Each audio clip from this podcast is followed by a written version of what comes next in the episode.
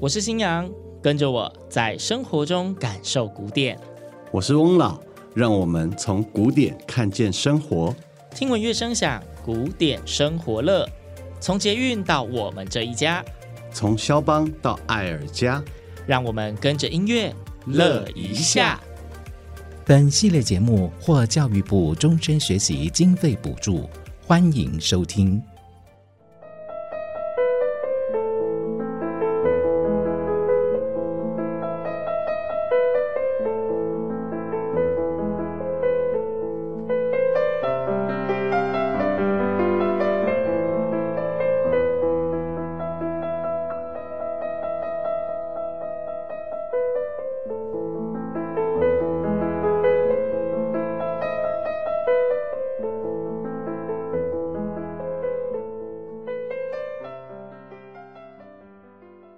熟悉的旋律又再响起，大家现在准备好要倒垃圾了吗？你是有多少垃圾要倒？这个音乐呢，相信大家都是耳熟能详吧？街头巷尾，每天总有一个时段，大家都非常期待这个声音的出现。你看到外面有垃圾车吗？我们节目里面有，好不好？这是在提醒大家，用大家熟悉的音乐来带入我们今天的主题。所以主题是。讲到这个乐色车呢，大家熟悉的乐色车音乐呢，这个应该就是代表作，非常著名的《给爱丽丝》。对啊，那你知道是谁写的吗？这个我还知道，这是贝多芬。那如果是另外一首，我就怕我讲不出来。另外一首是，哎，什么少女的祈祷？但是我还真不知道它是谁写的。他的名字有点难念，我只记得是一个破案女作曲家，可是我不太记得她名字怎么念。所以，我们今天挑选一个我们都念得出名字的，来自贝多芬的《给爱丽丝》，嗯，也就是我们今天的主题，跟贝多芬有关喽。嗯，那你知道这个曲子的名字本来应该不是这样的吗？那它原本应该要叫做……它其实这个曲子是贝多芬当初写给一位女士的作品。他在写这个曲子的时候，他其实有在那个作品乐谱上面有提他的名字，是要给这个人的。嗯，对，他不是爱丽丝，他不是爱丽丝，可是他因为他字太潦草了，所以是。对，因为后来发现他身边根本没有人叫做爱丽丝，嗯，后来对照起来以后，应该是给一个叫伊丽莎的女士。因为字写的不好看，所以被翻译成了爱丽丝。没错，但是考究之后发现叫做伊丽莎。对，所以我们大家都要注意一下，你要写重要的书信给人家的时候，要注意一下你的字不要太潦草，尤其是给谁跟谁写的这两个名字要写的特别的清楚。对，不然一误会误会几百年，而且全世界都哦以为是那个人，结果发现不是。对，就会被乱点鸳鸯谱，很多八卦就是这样流传于后世。的，我们现在是要讲八卦吗？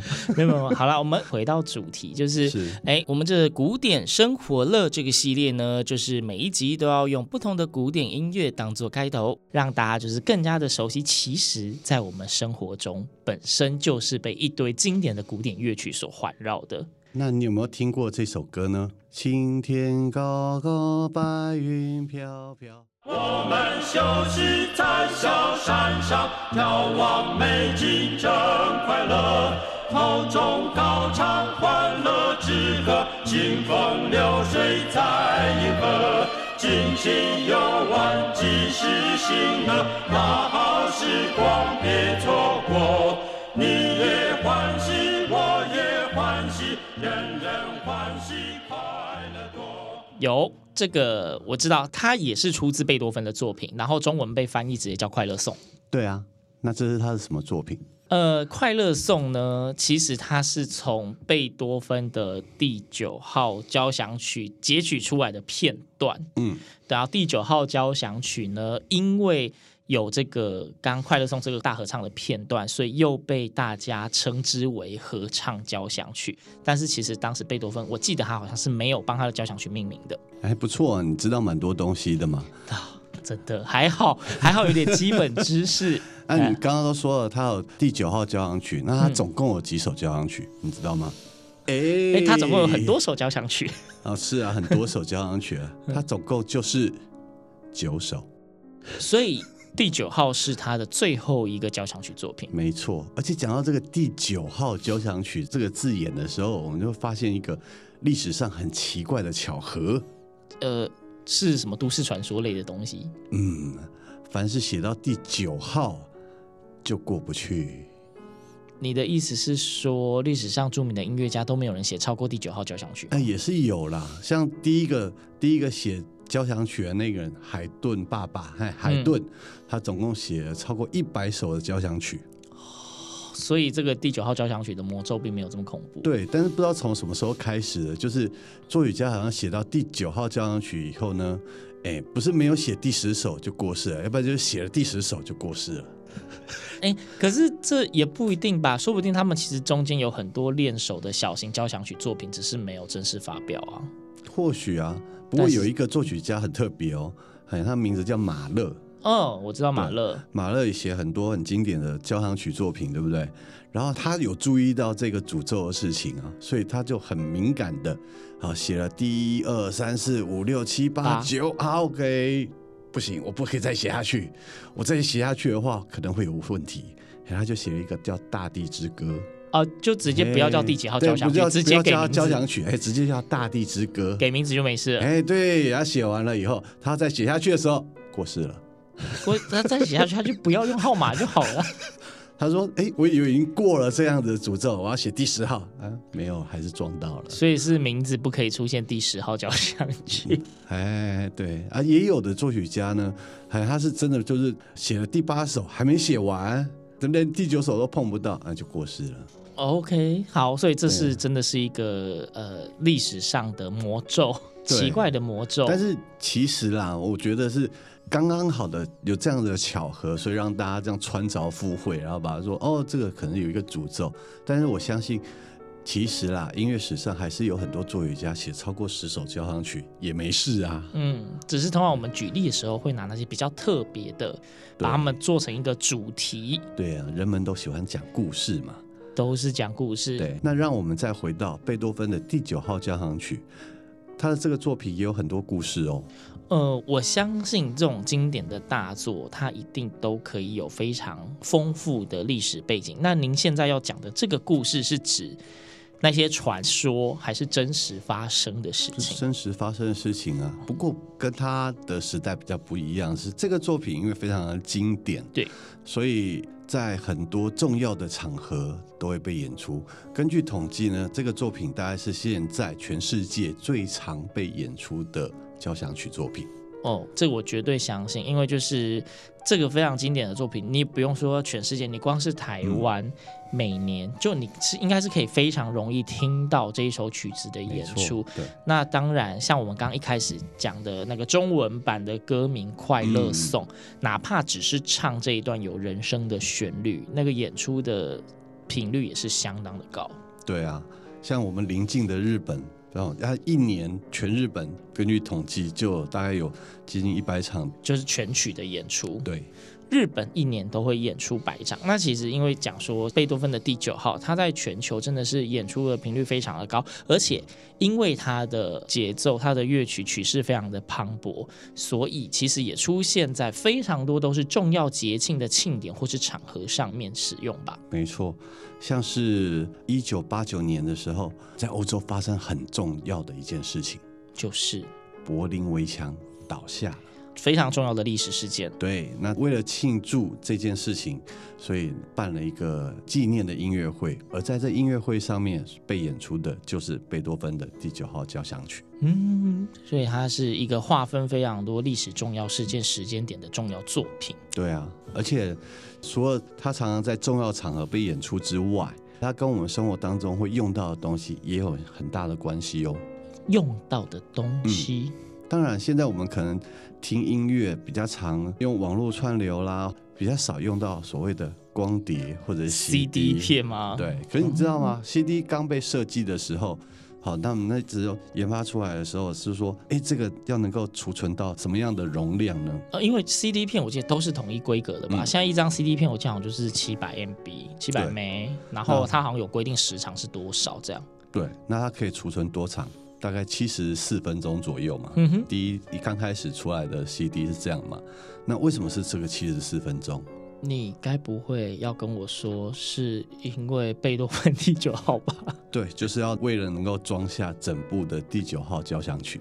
哇，原来我们现在 CD 的规格，当时是以贝多芬的第九号当做基础，也就是说，应该就是可以呼应前面讲的贝多芬第九号交响曲，其实是一个非常经典代表性的作品。然后也因为它在全球非常的普及，甚至演出频率很高，这也可能是它被当做 CD 时长的标准的原因。对啊，那我问你，你有唱过贝九吗？新阳本身身为一个诶、欸、十分资深的合唱团员，唱龄好歹也接近快要二十年了，贝九这个作品是一定会碰到的。那你唱过几次？原则上我应该要唱两次，但是实际上我只唱过一次。光是我自己啦，我都已经唱了超过十次以上了。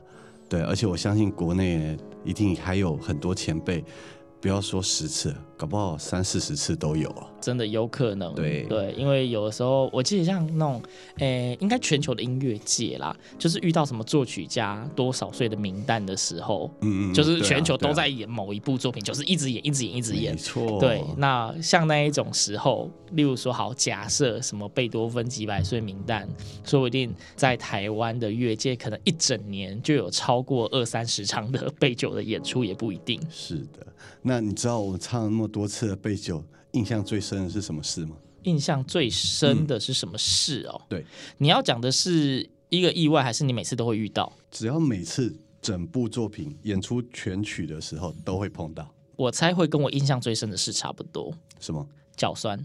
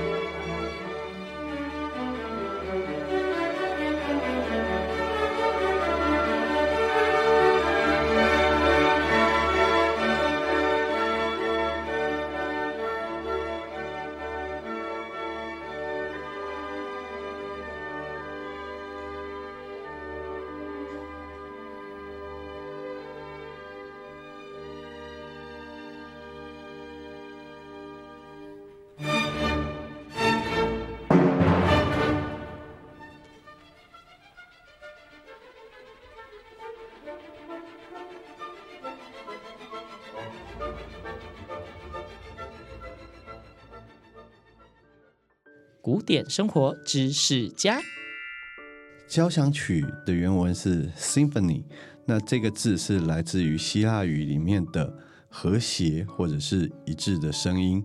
到了十六、十七世纪，其实这个字会用在各种不同的方面。呃，有时候可能不同的乐器加在一起一起演奏，也叫做交响曲；有时候穿插在歌剧中间的一个间奏曲，也叫做交响曲。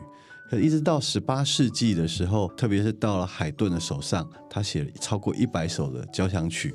他才确立了大概有四个乐章作为交响曲的一个主要结构。所以呢，其实，在贝多芬第九号交响曲，真是前面是站的非常非常的久，之后才会开始唱歌，也就是听众们在下面，你要听将近一个小时，才会开始听到有人唱歌。对啊，前面一二三个乐章都只有器乐，到第四个乐章的中段，才由一个男中音的领唱开始，然后唱了一段了以后，合唱才加入。所以，一个合唱团员在台上要待了大概一个小时才能开口唱歌。四个乐章有三个乐章都是只有器乐曲。对啊。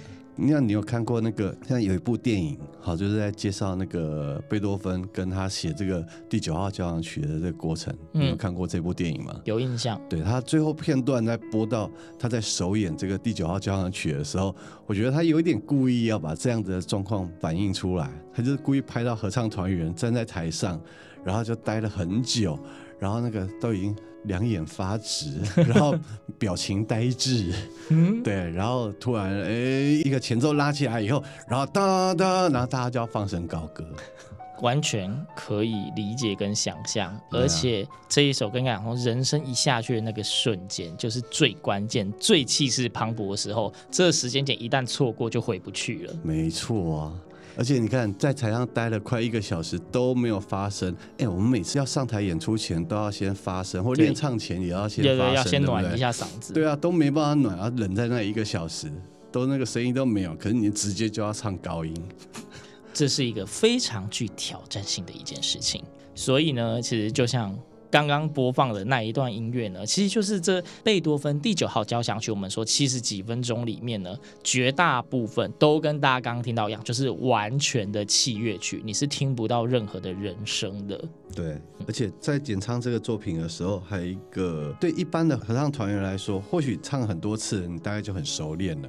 可是我都记得我第一次演唱这个作品的时候，是念大学的时候吧。嗯，对，然后我那时候我都不会念德文，德文对，对德文的歌词，对唱合唱团员来讲，因为我们在唱德文歌词的时候，德文跟其他语言很不一样的是，它的子音要非常清楚。对，没错，要超级清楚。然后德文就德文，还是在一个古德文哦。他是跟德国人的个性一样，就是写了什么就念什么，有写出来的都要念。啊，对，所以在唱哇，我还记得有一段唱到很快的歌词 Deine Zauber binden，哇塞，那个对我们那时候来说，就是刚刚接触到大型合唱作品的年轻人来说，是一个非常大的挑战。可是当你演唱过这样的作品之后，你会发现。好像自己的功力有得到提升一样子哦。可是其实像贝多芬的这个第九号交响曲，嗯、这个非常磅礴的作品嘛，其实我们知道就是。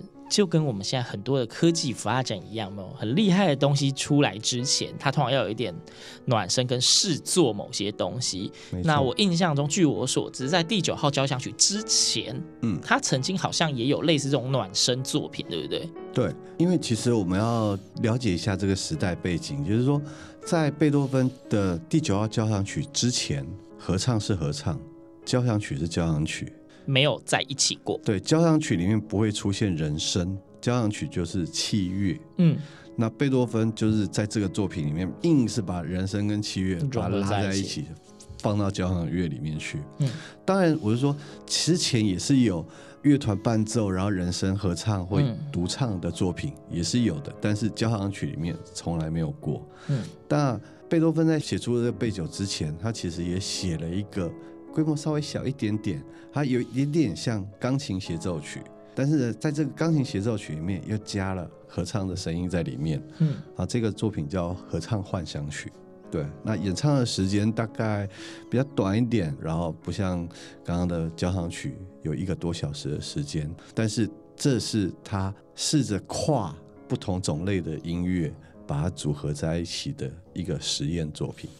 对，然后也跟大家再提一下，其实刚这这个说的合唱幻想曲，之所以会把它称之为第九号交响曲，面向暖身作品，嗯、原因是其实大家如果听到它的旋律，仔细听，你应该可以感受到贝多芬第九号交响曲的影子。没错。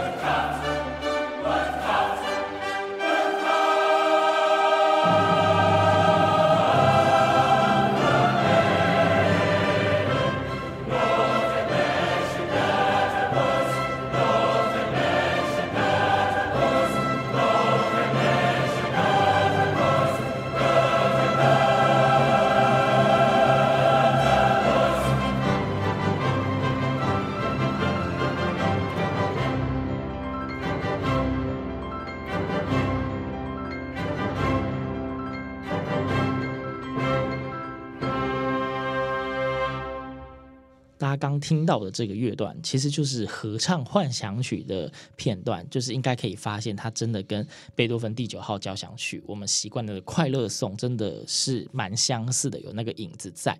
然后呢，好，其实新氧有唱过这个合唱幻想曲，所以一样。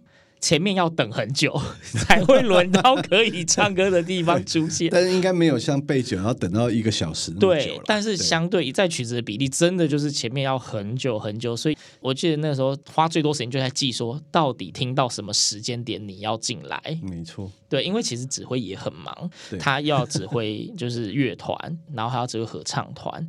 那当然就是因为当时演出的时候，就是指挥本身就是合唱经验很丰富，所以他会给出很明显的拍点。但是有时候真的在那种大型演出的时候，指挥真的超忙，他会没有时间顾合唱。对啊，你要自己找，说你听到什么，你就要进来了。是，对，不然就是跟刚刚讲的，一错过就回不去了。没错啊，所以我们常常说，一位大师结束了一个时代。嗯，那贝多芬大概是会被我们视为所谓古典乐派的最后一位大师啊。而这个他的贝多芬第九号交响曲。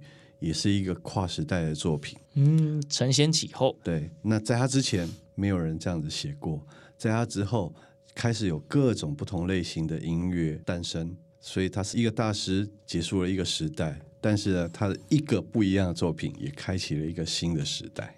对，所以这种划时代具有历史意义的经典作品呢，的确。它有它历史的定位，它也绝对有足够可以一直往下流传的本钱跟精华所在。